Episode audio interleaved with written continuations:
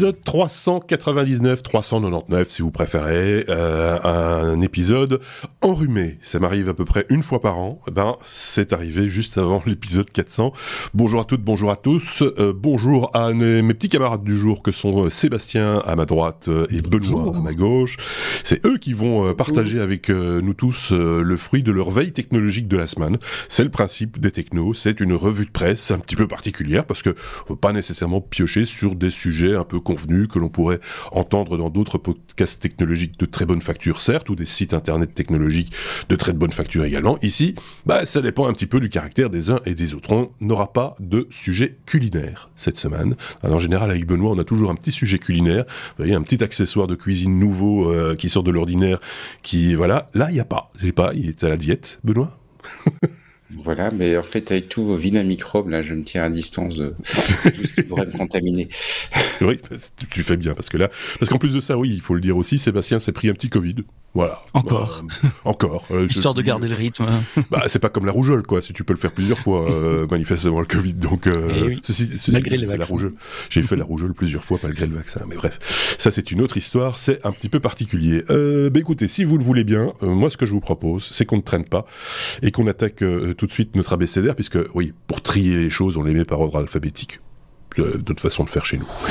Avec la lettre A, comme Apple, tiens, il y avait longtemps. Euh, qu'est-ce qui se passe? Qu'est-ce qu'il est pas bien, Siri? Il est pas bien Qu'est-ce qu'il a le Siri? Oh, le Siri, qu'est-ce qu'il a Covid Ça va pas super, Siri. Oh en fait, le, c'est un article de The Information. Alors, j'ai pas lu l'article parce que The Information, ça coûte la peau des fesses pour, euh, pour lire.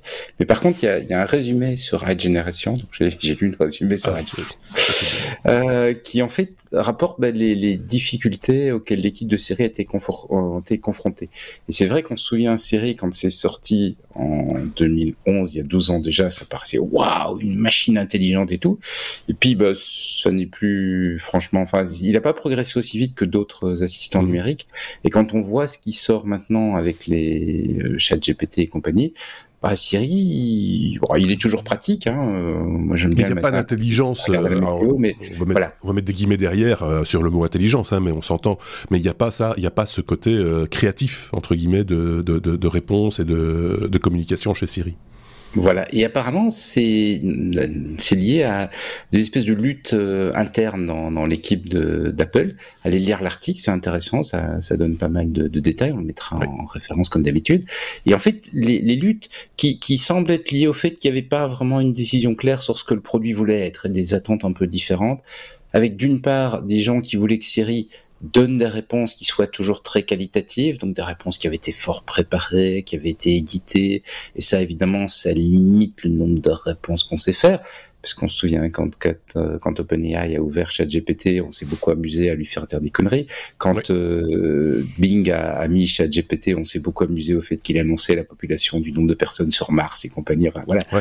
c'est drôle. Ça, c'est assez typique d'un bah, modèle qui qui a, qui a pas été vérifié qui n'a pas été mmh. complètement vérifié. Vu l'ampleur des réponses qui pourraient être générées, il n'a pas été complètement vérifié.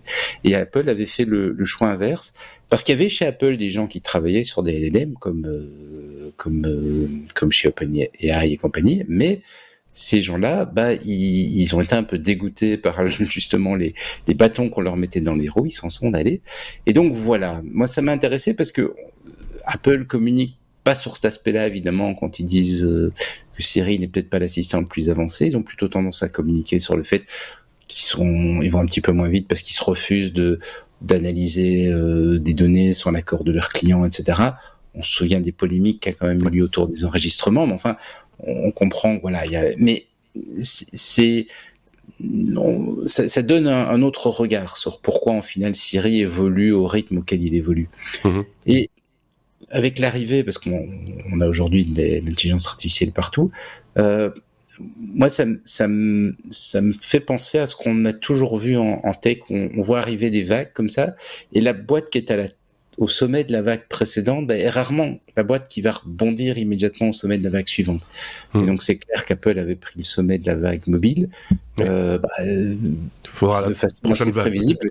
Ils sont pas, ils sont pas au sommet de la vague. Euh, la vague qui suit. Bah, pour cette vague, oui, c'est possible, parce que quand on regarde dans l'histoire, ils ont déjà été au sommet de quelques vagues. Hein. La vague mobile n'est euh, pas leur prochain WWDC, ce sera en juin. Euh, il y aura forcément des annonces. On parle aussi euh, des, des lunettes euh, de réalité virtuelle. Hein. Ça devient un peu le serpent de mer. Ça apparaît, ça disparaît. Ben, c'est en tout cas dans, apparemment dans les tuyaux. Il y aurait même de la, de la mise en production déjà, paraît-il, mais ça reste à, à, confirmer. On verra ça en juin et on en parlera forcément dans un épisode des Techno. Est-ce que Sébastien avait un truc à rajouter sur Siri, euh, compréhensible Parce qu'on pourrait aussi rapprocher ça de parce que bon, ouais, on dit Siri, mais il y a les autres. Il y a, y a, Google, il y a Alexa également. C'est c'est ça que j'allais dire. Moi, j'ai participé à ce hype euh, puisque j'ai travaillé dans une des équipes qui fabrique euh, euh un, un, de ces trois-là. Euh, il y a six ans déjà. Donc oui, le temps passe vite, six sept ans déjà. Euh, mais c'est vrai qu'ils ont tous les trois pris un coup de vieux avec ChatGPT dans, dans la qualité des réponses, enfin la qualité avec des guillemets des réponses apportées ou l'utilité des réponses apportées. Et une des raisons pour lesquelles Amazon n'intègre pas des large language models dans Alexa, c'est parce qu'ils veulent à tout prix garder la confiance du client et que la réponse qui soit apportée soit juste. S'il y a une réponse qui est erronée, ils ont peur que le client perde confiance euh, en assistant digital. Et je suppose qu'Apple a le même genre de raisonnement. Euh, c'est une supposition de ma part, mais mais mais, mais c'est ça l'idée. Il vaut mieux être un peu moins intelligent, mais toujours répondre quelque chose de, de pertinent ou de correct, oui, plutôt que d'embrasser ChatGPT, euh, enfin ou des, des, modèles, des LLM. Parlons pas de ChatGPT spécifiquement, mais de la technologie. Euh, tant qu'elle est encore relativement Jeune. neuve et toute nouvelle, hein, c'est sorti en novembre. Hein, ces modèles-là, on parle de quelque chose qui n'a pas encore six mois. Oui, mais dans les labos, c'est depuis euh, quelques années maintenant. Hein. Euh, Bien sûr. Peu, peu, peu, se rappellent, mais Elon Musk était partenaire d'ailleurs de, de, de, de, la boîte qui fait ChatGPT. Je reviens jamais sur son nom, OpenAI. Euh, donc euh, voilà, euh, et c'était il y a 5 ans, si je dis si 4-5 ans, je pense, mm quelque chose comme ça.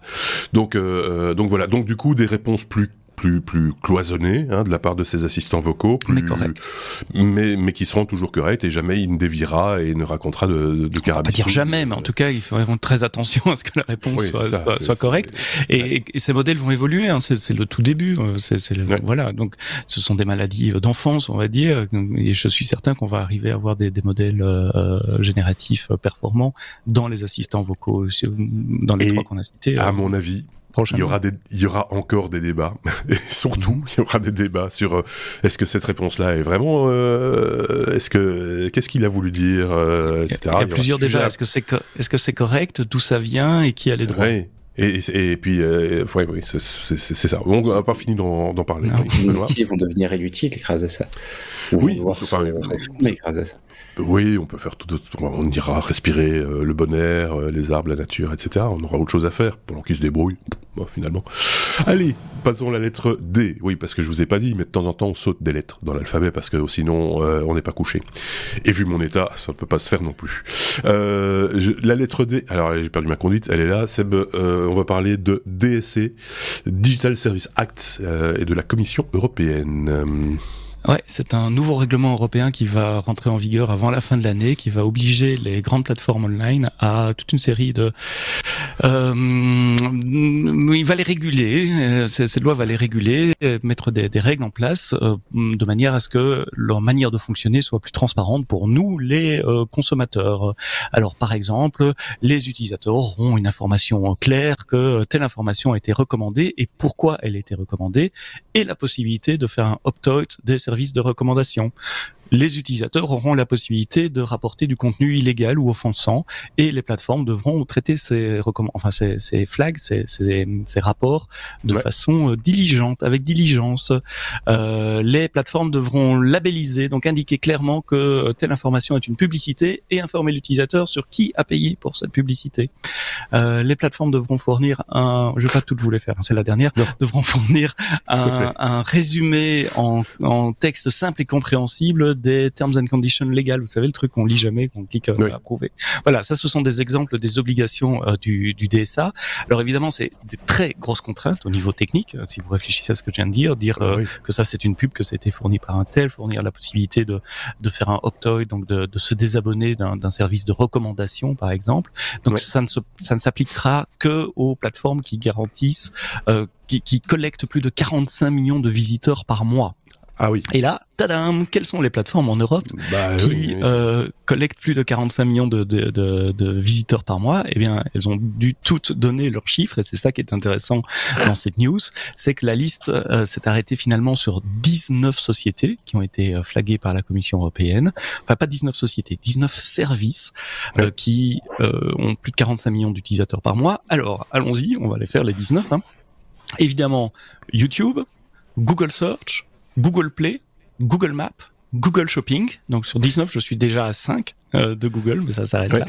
Euh, ils comptent ça comme des services différents. Google Maps a 45 millions d'utilisateurs, YouTube euh, plus de 45 millions d'utilisateurs, etc.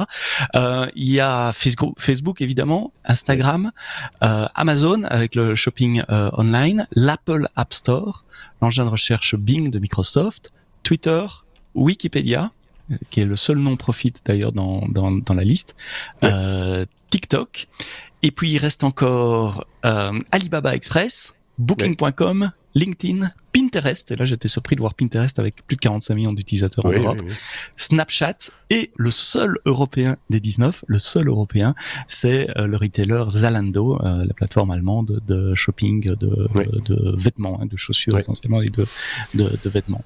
Euh, donc, euh, ouin ouin, il y a qu'un européen sur 19, il y a un hein. chinois, et tout le reste est américain. Ouais. Comme quoi, il y a encore du travail. Euh, il y a deux Chinois, pardon. Il y a TikTok et Alibaba. Excusez-moi. Bing, ça te surprend, toi euh, Oui, je m'attendais pas à ça. Oui, mais euh, moi, j'étais assez surpris de voir que finalement, euh, les gens qui euh, utilisent un, un, ordinateur Windows euh, de assez récent ne cherchent plus. non? Oui, c'est bah Edge et dans Edge c'est Bing par défaut. Et, euh, et, les gens, contrairement à ce que nous on faisait, et ce que font aussi certainement nos auditeurs, c'est de choisir son navigateur. Euh, bizarrement, euh, de plus en plus, même en particulier chez les jeunes, hein, c'est s'en fout un peu quoi, que ce soit Chrome, euh, Firefox. Les différences ne sont plus si marquées aussi. les différences en termes de graphisme sont, enfin, il y en a pas. C'est juste le rendu est le même, quel que soit le. Parce qu'on pouvait encore nous, dans les temps anciens, euh, se référer à ça en disant bah, le rendu est meilleur, est plus logique, est plus droit, c'est plus voilà, c'est mieux conçu sous tel euh, navigateur. Aujourd'hui, ouais, bah, c'est les fonctionnalités euh, euh accessoires qui, qui, qui, de privacy. Ouais. Bah oui, c'est ça, c'est l'accessoire quoi.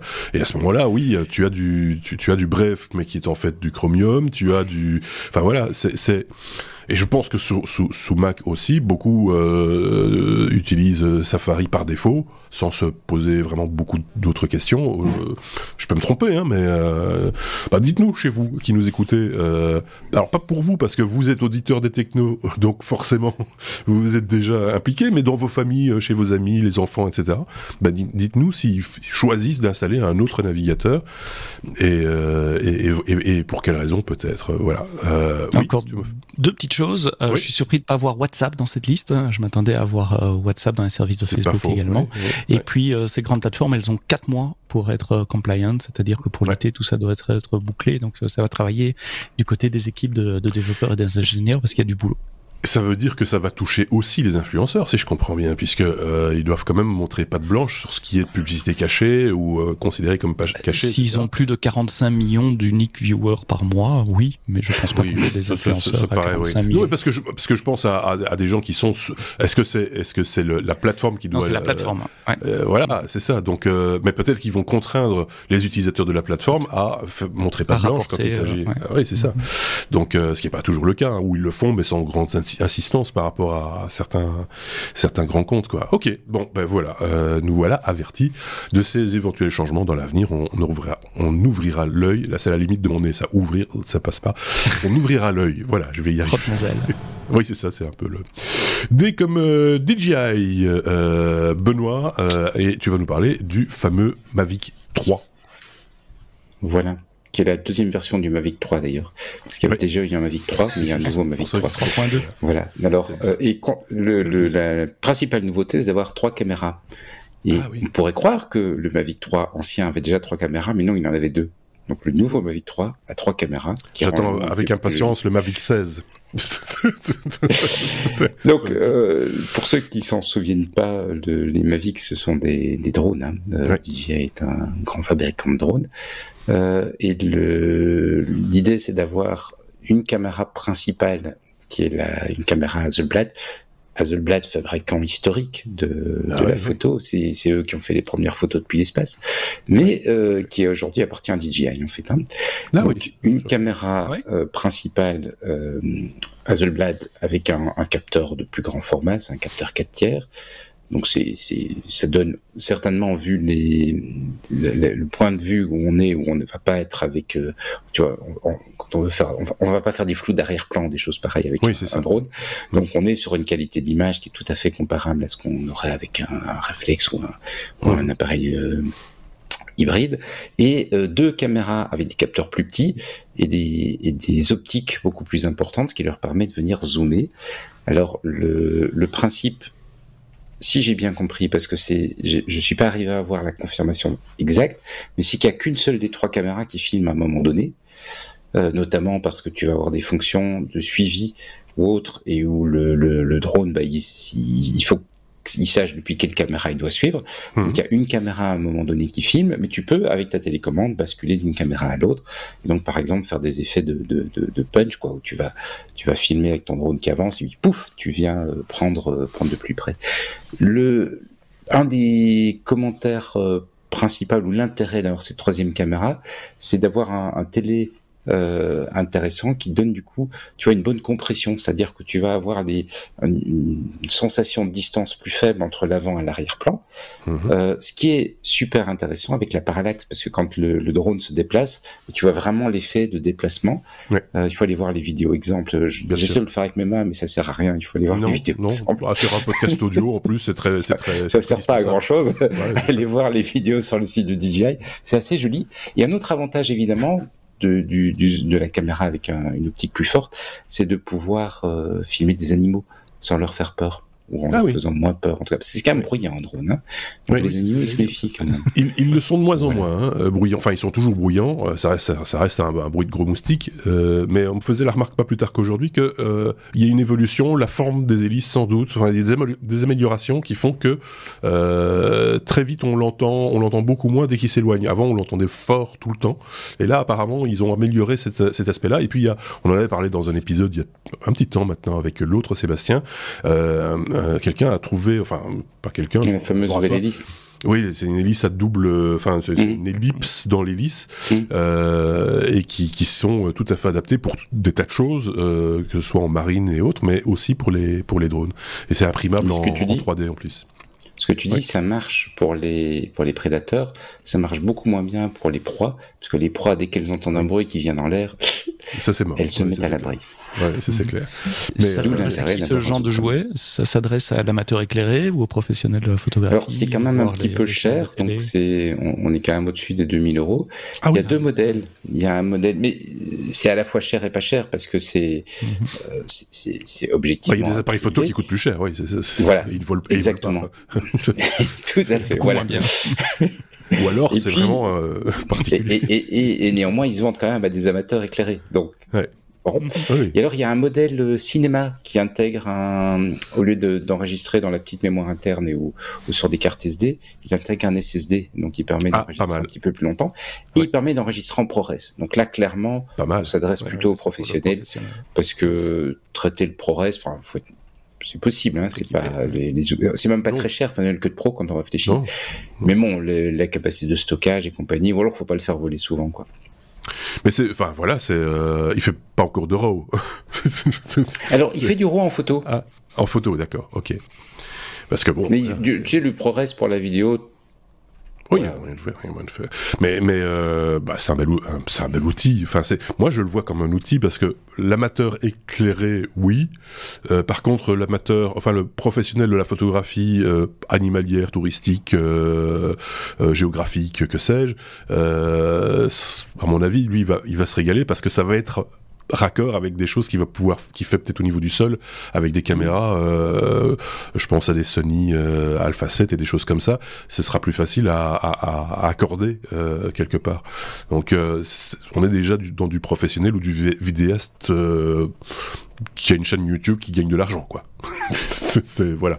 Ou qui a ou qui a fait un héritage. C'est possible aussi Donc ça s'adresse certainement pas à n'importe qui, mais euh, ça reste quand même intéressant de savoir euh, cette technologie à trois caméras, euh, comment ça fonctionne. Enfin, vous irez voir. On vous met le lien vers trois, deux articles, pardon, concernant cette nouveauté qui arrivera au mois de mai, je pense. Passer maintenant, quoi. Hein. oui, ils vont livrer, ils vont commencer à livrer tout de suite. Ils vont commencer à livrer. Bah, très bien. Passons à la suite. La lettre G comme Global Switch. De quoi s'agit-il Global Switch, Sébastien, tu vas nous l'expliquer.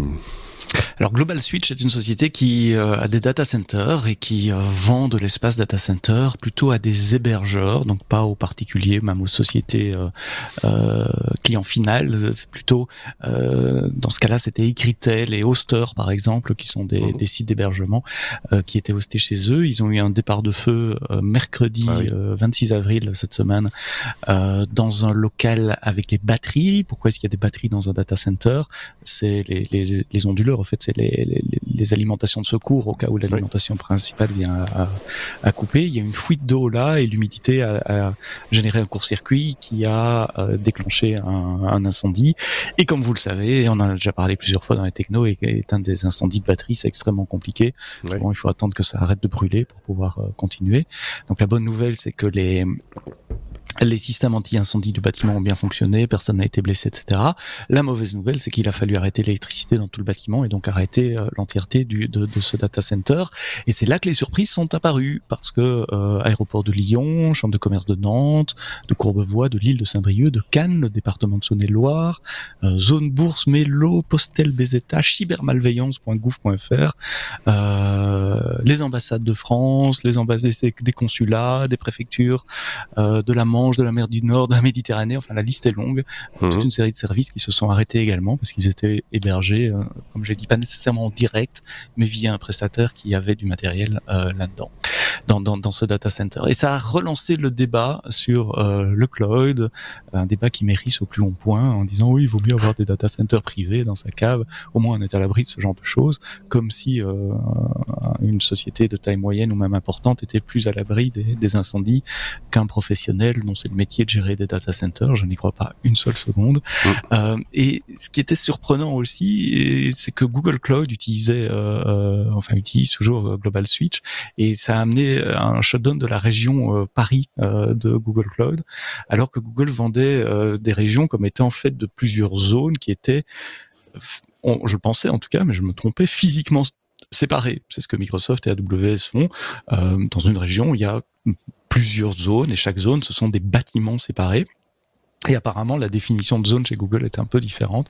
Euh, ce sont des, des, des, séparations logiques. Et en allant regarder dans la doc de, Google, c'est bien expliqué qu'ils peuvent partager certains euh, équipements. Et donc, c'est l'entièreté de la zone Paris qui, est, qui a été euh, impactée.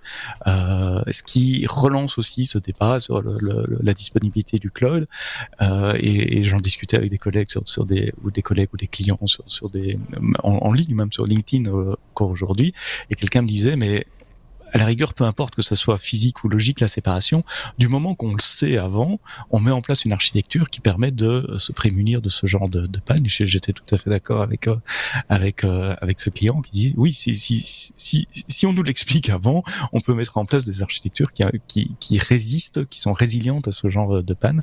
Euh, le problème, c'est que pour beaucoup, ça a été une surprise. Tiens, je pensais que voilà. Donc regardez toujours bien les, les conditions qu'un incendie, comme ça s'est passé à Strasbourg il y a quelques mois, euh, comme ça s'est passé à Paris, donc euh, euh, cette semaine, ce, ce, mercredi 26 avril, peut entraîner la perte de service, mais s'il vous plaît, aujourd'hui, nous sommes au 21e siècle, il y a moyen de construire, sans nécessairement casser sa des infrastructures multi-data centers, multi-régions, euh, redondantes. Qui, redondantes, qui sont capables de continuer un service. Euh, de nouveau, je prends les exemples des tout grands, Netflix, Facebook, euh, euh, je sais pas moi, Bing, dont on parlait tout à l'heure, ne sont jamais tombés en panne à cause d'un incendie. Et, et je suis certain qu'ils ont déjà eu des incendies aussi.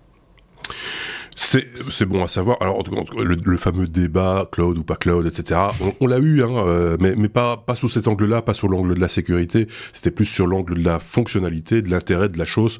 Dans les, une société n'est pas l'autre, une structure n'est pas l'autre. Et euh, avec l'autre Sébastien, si je ne m'abuse, j'ai débattu de ça en disant bah oui, bah, finalement c'est vrai que pour certains trucs c'est certainement très très bien, mais pour, euh, pour c'est pas la panacée. Pour certaines structures, c'est peut-être voilà un peu surfait les, les, coûts, etc., etc. On a des avis diamétralement diamétralement opposés là-dessus. On doit faire un podcast hors série épisode, lui et moi, où on vient chacun avec nos, arguments. C'est un bon truc à faire pour l'été. Oui, mais je, mais je dois à ce moment-là, je, je, dois louer un château gonflable et, des tenues de sumo. Pour, ah ben non, nous sommes nous sommes des gentlemen, nous pouvons argumenter. Euh. Des gants de boxe alors euh, sur un ring. Mais euh, mais voilà, bah, il y a des arguments, il y a du pour, il y a du contre, il faut pouvoir les entendre et chacun euh, chacun jugera. Benoît. Juste pour parce qu'il y, y, a quelque chose que tu dis, Sébastien, qui est vrai, mais dont je ne sais pas si tu mesures le côté un petit peu simplificateur dans ce que tu dis. Euh, tu dis, voilà, du moment qu'on nous l'explique, c'est bon. C'est vrai. Tu as déjà commencé, du point de vue d'un client qui a beaucoup de choses à faire dans sa vie, et dont le déploiement cloud n'est pas le truc principal, à essayer de lire la doc d'un des services de cloud. C'est gigantesque. Et donc réalistement, c'est intéressant d'ailleurs que tu dises, je pensais Google fonctionnait comme ça, je pensais que Google Cloud était... Et en fait, non, quand on lit dans les détails, on voit je, pense que là, il y a et, en plus ça change sans arrêt. D'où? Parce que ça évolue très vite. C'est pas c'est pas un c'est pas une critique, hein, mais c'est une réalité. Et donc ça, voilà, il y, a quand même derrière. C'est un petit peu facile, je trouve, de dire oui, mais comment ça se fait que ces services ne sont pas préparés? D'où l'intérêt de, se... pas simple. de, se faire accompagner? Non, je suis d'accord avec toi, Benoît, mais du coup, oui, mais de se faire accompagner. du, coup, oui, c'est ça. Prestataire de service, un partenaire. C'est l'argument. nous amener. C'est l'argument utilisé par euh, l'autre Sébastien, je parle en son nom, mais euh, il pourra s'exprimer à l'occasion, mais c'est que justement, du coup, il y a des coûts cachés.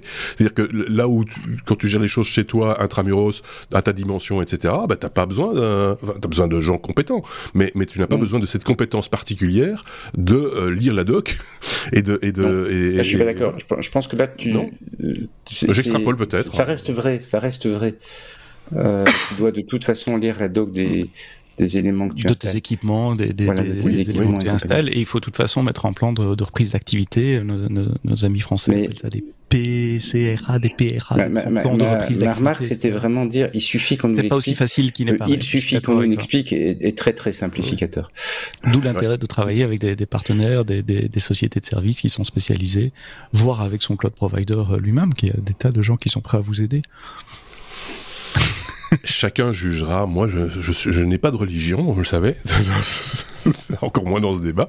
Donc euh, voilà, euh, vous chez vous, n'hésitez pas. Je sens qu'on va avoir des commentaires d'un certain Sébastien sur, cet épisode, mais c'est pas grave. Avec plaisir. C'est comme ça. C'est un podcast. Les podcasts, c'est ça. C'est aussi des opinions, et, euh, et, et c'est normal qu'elles soient différentes. C'est ça qui fait la richesse aussi des technos. Euh, tout le monde ne parle pas d'une même voix, et euh, ça vous permet d'avoir un, un éventail d'informations parce que voilà, il faut prendre euh, là-dedans ce, que, ce qui vous intéresse le plus et les avis qui vous intéressent le plus en fonction de, de ce que vous comprenez. Et pour ça, on a un mode d'emploi en 488 pages qu'on va imprimer parce que pour la... je rigole. Euh, on a fini avec ce sujet, euh, oui, hein, je pense. On peut, on peut passer à la lettre M comme Mozilla. Euh, Benoît, on va parler de la fin des bannières. Ça, c'est un sujet on peut, on peut, on peut, on n'est pas obligé d'en parler, mais comme c'est dans la conduite, on peut, parlons-en. on peut l'espérer, la fin des bannières. J'ai ah, quand même mis un point d'interrogation. Ah oui, oui. Donc en fait, dans, dans un des nightly builds de Mozilla, de, de Firefox, donc est apparue une fonctionnalité que euh, que je trouve vraiment euh, vraiment intéressante. On espère qu'elle va, enfin j'espère qu'elle va finir en, en version euh, réelle, c'est-à-dire la capacité de dire à ta place non à ces bannières de cookies qui sont extrêmement embêtantes. Hein, puisque depuis l'arrivée du GDPR, il a fallu informer l'utilisateur. Mhm. Il y a des cas qui montrent qu'en final, le mieux, c'est carrément de pas mettre de cookies. C'est comme ça que j'en avais parlé dans, dans un épisode il y a quelques temps de, de, de, de sociétés d'éditeurs qui se sont rendus compte que c'était plus rentable de ne pas passer par les plateformes euh, qui t'imposent l'installation des cookies et de vendre en direct de la pub et en final, tu te fais plus de pognon. Enfin bref. Donc tu as maintenant tous ces sites qui t'embêtent avec ces bannières, c'est super embêtant. Tu dois passer ton doigt à cliquer non partout, c'est super embêtant. Ou tu cliques oui et ça les arrange. Et là maintenant Mozilla va cliquer non automatiquement pour toi. Ou en tout cas, on espère que la fonctionnalité se trouvera dans la version finale. Tu évoquais tout à l'heure les gens qui restent sur le navigateur de leur plateforme. Je t'avoue un truc, je n'ai jamais quitté Safari. J'ai Firefox sur ce Mac uniquement pour les technos. Mais ah, ben moi, je suis super content de Safari. Ça marche bien, il est bien bah mis à jour. Il affiche aussi bien que les autres, ni plus ni moins bien. Et ça m'invite d'avoir à m'embêter avec des trucs. Donc bien que tu là, complètes... ça pourrait être une raison de basculer sur Firefox. C'est bien que tu complètes cette information sur Firefox par une expérience personnelle parce que ça évitera d'être redondant par rapport à l'épisode précédent où on a déjà évoqué cette fonctionnalité avec l'autre Sébastien ah justement. Oui, c'est une nouvelle mode maintenant. En fait, on a toujours un sujet qui, qui passe d'un épisode à l'autre. C'est celui cette fois-ci, c'était celui-ci. On en a eu un autre la semaine passée et donc moi ça me ça me fait assez ça me fait sourire parce que j'avoue franchement, j'ai pas eu beaucoup le temps de préparer, sinon je l'aurais relevé et on aurait fait une petite modification euh, cosmétique, on va dire, dans la conduite, mais c'est pas grave. C'est un autre, de nouveau une autre opinion sur la fonctionnalité. Et moi, je trouve ça plutôt pas mal, effectivement, de la remettre, euh, de l'épingler, de la remettre euh, à l'avant-plan, parce que ça peut avoir un, ça peut être un, moteur, on va dire, pour passer ou repasser à Firefox. On a des auditeurs qui le disent chaque fois qu'on parle de Firefox, qui qui crie haut et fort je suis pour Firefox, je n'utilise que ça, etc., mhm. etc. Alors que c'est plus du tout euh, le navigateur qui fait partie, il fait plus partie des, des trois premiers, quoi. Euh, si je dis pas de bêtises, hein, euh, Sébastien. Je pense pas, j'ai pas de chiffre en tête. Moi, j'utilise Firefox à longueur de journée euh, pour le boulot. En général, j'ai les deux ouverts. J'ai Safari pour tout ce qui est perso et j'ai euh, Firefox pour tout ce qui est euh, travail. Comme ça, je sais pareil, moi, je, je, je, surfe entre entre Brave, là, en l'occurrence entre Brave et Firefox, et de temps en temps Safari sur le Mac. Mais voilà. Mais j'ai pas, de nouveau, j'ai pas de, j'ai pas de religion par rapport au, navigateur. C'est un peu en fonction de des habitudes de fonctionnement, de voilà. C'est, c'est, je sais pas pourquoi d'ailleurs. C'est un peu, c'est un peu béné, mais que, voilà. les extensions les plus aussi. Euh, j'ai quelques plugins pour le travail qui fonctionnent que sous, Firefox et Chrome. Et donc voilà, je dois choisir un de ces deux-là. Une, justification aussi qui n'en est pas une, c'est être logué avec un compte euh, de service sur euh, un browser et avec mhm. un autre compte sur un autre browser, par exemple. Voilà, c'est bah, chacun fait comme il veut. Hein, finalement, c'est un peu ça l'idée. Petit sujet, mais largement partagé. Donc je préviens les autres chroniqueurs, si vous me ressortez le plan Firefox, je frappe. P comme procès. Sébastien, là, ça fait, que je tousse. Là, c'est juste pas possible, quoi. Donc, euh, euh, on, on, parle d'Apple encore une fois, mais qui, Apple qui gagne son, son appel contre Epic Games, c'est ça. Hein? Apple qui gagne son appel, exactement. Euh, J'aimais bien juste cette phrase-là. Euh, il y a deux ans, il n'y avait pas un épisode des podcasts où je ne parlais pas d'Apple contre Epic. Euh, et ben voilà, on fait le follow-up de l'actualité. C'est le service après-vente, monsieur, ici, et on vous donne la fin de l'histoire. A priori, la fin de l'histoire, parce que côté côté judiciaire, on arrive au bout là, des, recours possibles. Petit rappel euh, des faits, euh, il y a deux ans, Apple vire le jeu Fortnite de l'Apple Store parce que Epic, son éditeur, euh, proposait de faire des paiements qui n'utilisent pas l'Apple Store et pas les, moyens de, de, paiement d'Apple, et donc Apple ne pouvait pas prendre sa commission de 30%. Epic a fait beaucoup de bruit évidemment et a attaqué Apple en justice. Suite à ça, Apple avait déjà changé de trois choses. Ils ont réduit leur, leur commission, si vous vous souvenez bien, pour, pour les plus petits développeurs, c'est plus 30%, c'est 15% de tête. Euh, J'espère que je dis pas de bêtises. Euh, et ils ont aussi permis certains abonnements, des abonnements à des, des services audio, des, des, des, abonnements à des journaux, par exemple à des news, euh, de se faire euh, via un bout, le web avec un bouton qui permet d'aller euh, de l'app vers le web. Ces apps ne sont plus rejetées maintenant. Alors je sais plus qui avait gagné d'abord et puis après, etc. Mais enfin voilà, il y a eu le dernier appel qui a été rendu où la cour de San Francisco, cour d'appel, donne raison à Apple sur 9 points contre 10 euh, et parce que Epic avait étendu un peu euh, son scope aussi, c'était pas que le problème du paiement, Epic disait c'est un monopole, on peut pas aller ailleurs. Euh, si on veut distribuer nos applications sur iOS, on doit passer par l'App Store euh, et donc c'est contre les lois antitrust américaines. Et les juges ont dit non, non, Apple c'est pas un monopole. Vous avez le choix. Vous pouvez, euh, en tant que consommateur, choisir un, un, système Android. Il y a plusieurs vendeurs qui vont Android en plus. Donc, si vous faites le choix d'Apple, c'est votre choix. Et il y a différentes sortes de prix. Il y a différentes qualités. Il y a différents niveaux de sécurité aussi. On, la, la, Cour, dans son jugement, reconnaît la valeur ajoutée d'Apple de la vérification qu'ils font des, des, applications. Et je trouvais ça assez fort.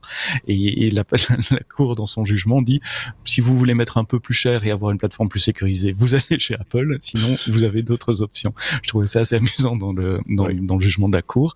Le seul point sur lequel ils n'ont pas donné raison à Apple, c'est l'obligation de payer euh, par les moyens Apple et donc de prendre la commission de 30%, enfin de payer la commission euh, de 30%. Sur ce point-là, ils donnent euh, raison à Epic. Donc c'est pour ça que je dirais il y a peut-être encore une suite. Je sais pas si elle sera judiciaire, mais je sais pas comment ça va se terminer cette partie-là, la partie paiement. la cour a donné raison à Apple, qu'il regrette d'ailleurs.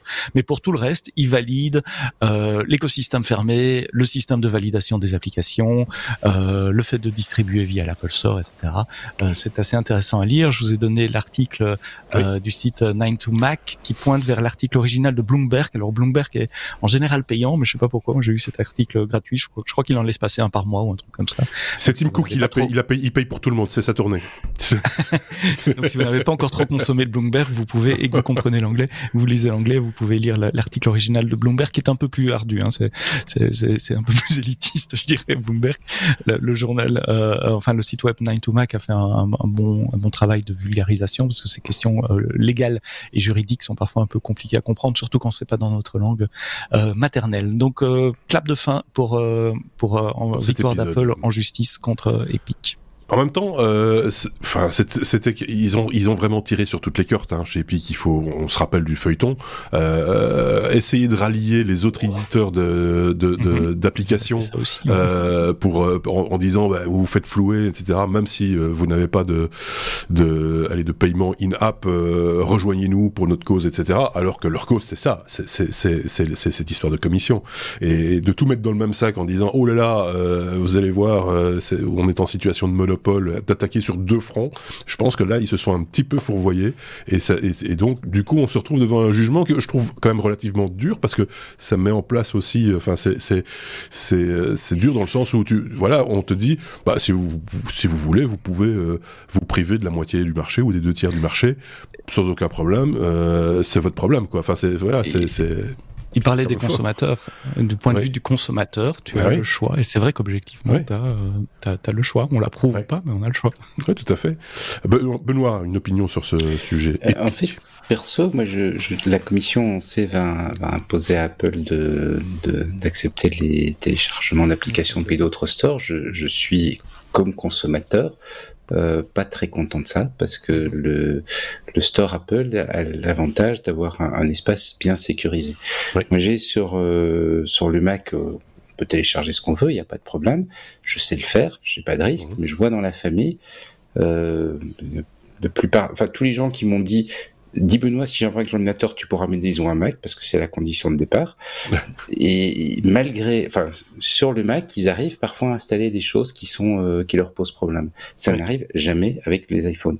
Non. Et ça, pour moi, c'est une qualité, c'est une des raisons pour laquelle on paye la, entre guillemets, ou je paye, entre guillemets, la prime Apple. Et donc, je trouve normal le, le jugement qui est, qui est posé là, qui est de dire, voilà, en tant que consommateur, j'ai choisi ça et mmh. euh, c'est pas parce que ça embête un éditeur que je devrais euh, supporter, de, ou que ça embête la commission d'ailleurs, que je devrais supporter une baisse de qualité. ceci dit, des, des, des, des, cas de figure avec des applications frelatées qui, sont, qui ont passé les mailles du filet et qui ont été téléchargées par les gens, etc., ça existe aussi chez Bien sûr, hein, Bien sûr il y en a moins. Il y, en a, moins, il y a moins de trous, il y a moins de trous dans la raquette, effectivement. Il y a moins de trous, il y a moins de problèmes et tu n'as pas la. Enfin, il y a, une différence majeure hein, entre ce que je vois sur les sur les Mac et sur les. Oui, bien sûr. Mais par rapport si on reste dans la dans les téléphones, dans les smartphones, il faut rendre euh, justice aussi à Google qui a quand même aussi resserré les mailles du filet par rapport euh, à leur Play Store. Avec eux, en plus, la difficulté, c'est que le marché est quand même très fragmenté avec les différentes versions d'Android qui circulent et que du coup, bon, le contrôle est peut-être un petit peu plus ardu euh, de, de, de, dans dans ce domaine-là parce que le modèle euh, de, distribution euh, de, l'application, euh, bah, ils sont pas, ils sont tributaires aussi des fabricants de, de, smartphones, ce qui n'est pas le cas d'Apple qui gère à la fois le software et le hardware, et donc ça leur permet aussi d'avoir plus de, sans doute, de contrôle à juste titre sur, sur On dit souvent aussi que les gens qui achètent du Apple, c'est juste pour pas pour être tranquille parce qu'on n'a pas envie de faire d'informatique, on a juste envie d'avoir un truc qui fonctionne. Et puis voilà. C'est euh, après, je sens que ça va y avoir débat dans les commentaires. Hein. on va se faire euh, comme, chaque fois. Des, et ce, ce qui est pique demandant au final, c'est des, des stores tiers. C'est pas c'est pas l'idée de mettre le Google Play sur iOS. Hein. Non non bien sûr. D'avoir des, des stores extérieurs. C'était une des raisons du combat d'Epic, hein, puisqu'Epic vend euh, des jeux. Ils ont une plateforme pour vendre des jeux et pour euh, favoriser les paiements euh, d'options dans des jeux. Donc ils avaient un double intérêt là. Ils voulaient placer leur App Store également au sein des, des, OS, euh, des, des, App Stores spécialisés dans les jeux, les jeux vendus par Epic.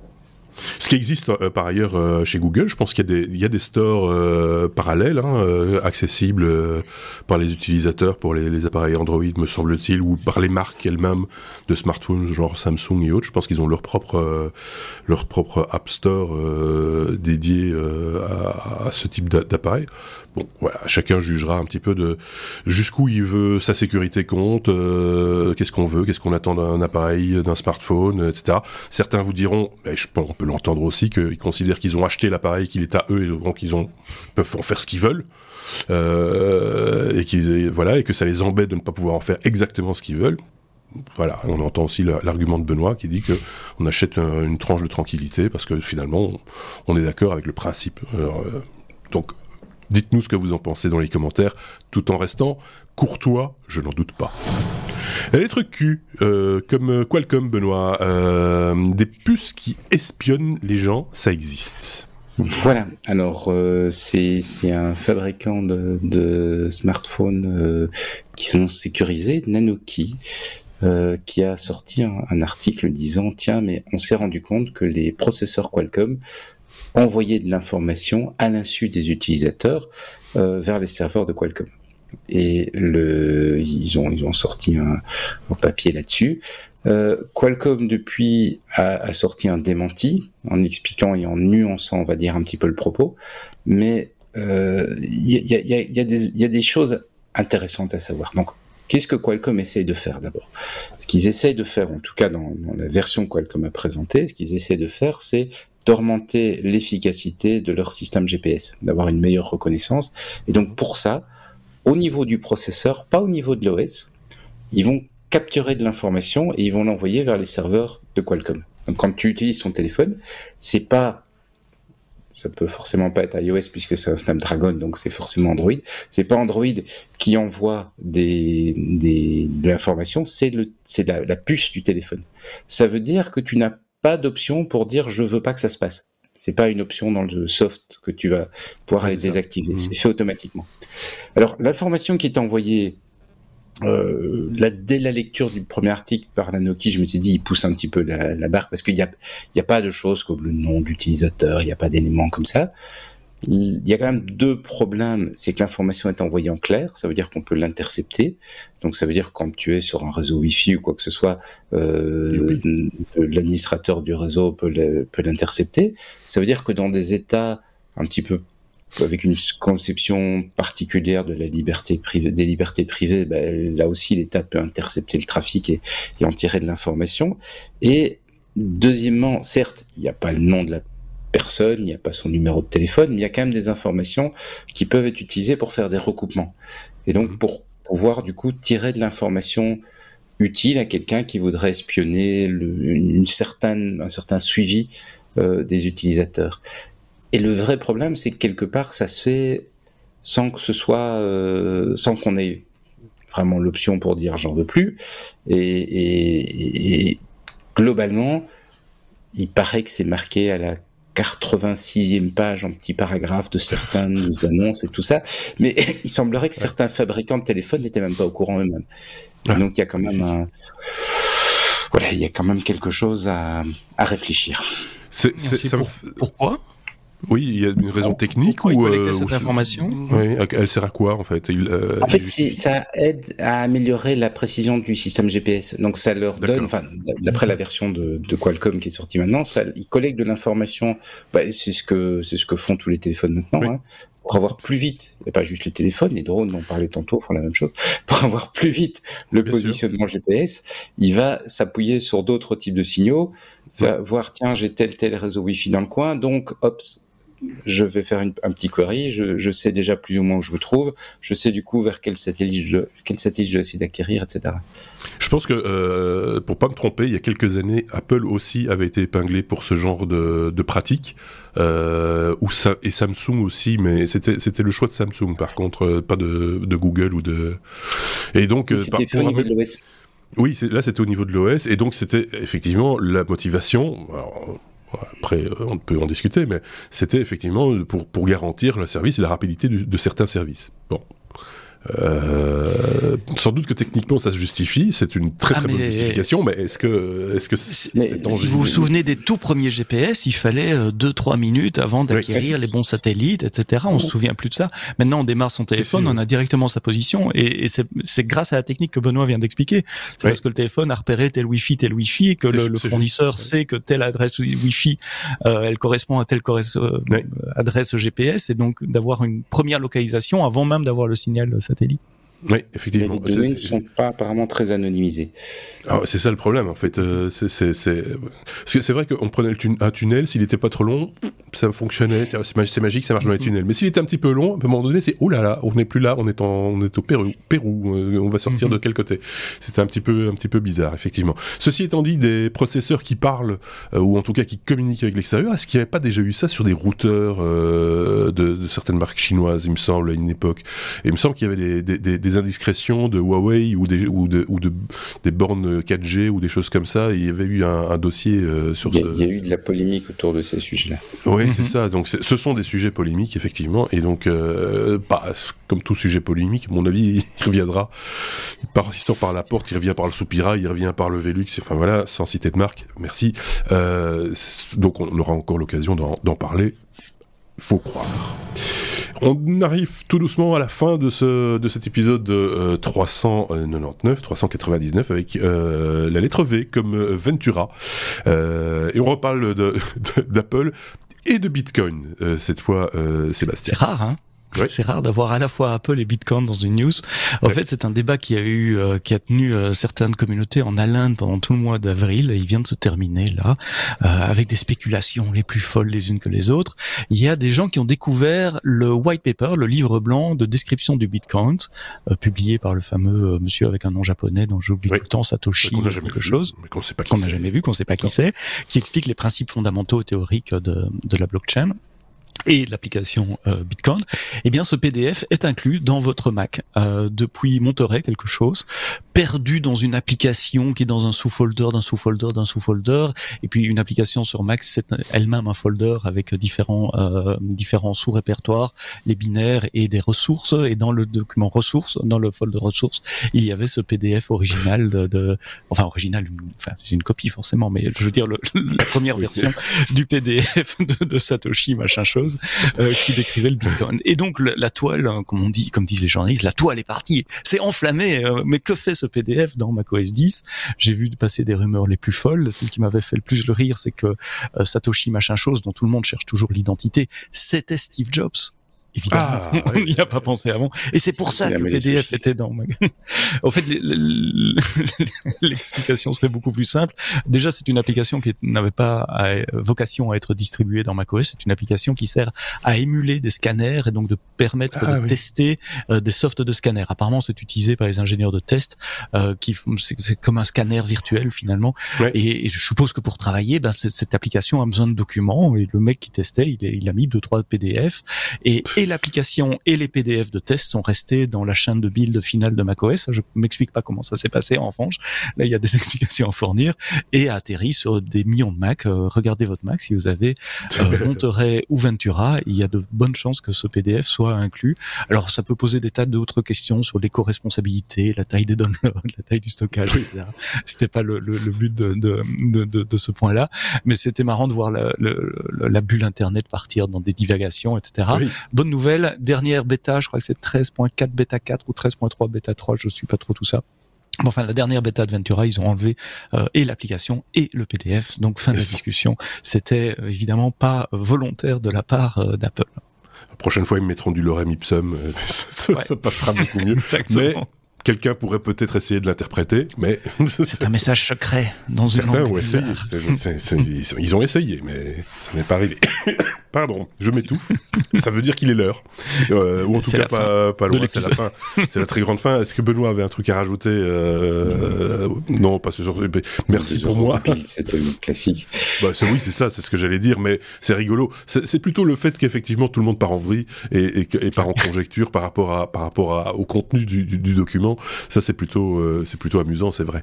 Euh, voilà qui conclut donc cet épisode 399. Évidemment, on a encore des choses à dire. Moi, je vais aller me moucher tousser un bon coup. Prendre une tisane. Prendre une tisane. euh, je sais pas ce que je peux encore faire des incantations ou, que sais-je. Euh, et puis on va se remettre à enregistrer un bonus que vous aurez euh, tout loisir d'écouter à votre aise. Vous n'aurez que 15 minutes à y consacrer parce que nous n'irons pas plus loin que 15 minutes avec d'autres sujets que mes petits camarades ont encore envie euh, de développer euh, devant ou dans vos oreilles ébahies. Je sais pas si on dit ça comme ça, non, ça peut pas le faire. Euh, donc voilà, tout ça pour vous dire que le bonus arrive s'il n'est déjà là, parce que moi je ne sais pas quand est-ce que vous nous écoutez, donc voilà. Donc jetez un petit coup d'œil, c'est marqué bonus 399, et ça vous ne l'avez pas peut-être pas encore entendu, 15 minutes de bonus supplémentaire. Merci Sébastien, merci Benoît, et on se dit donc à très bientôt. Salut.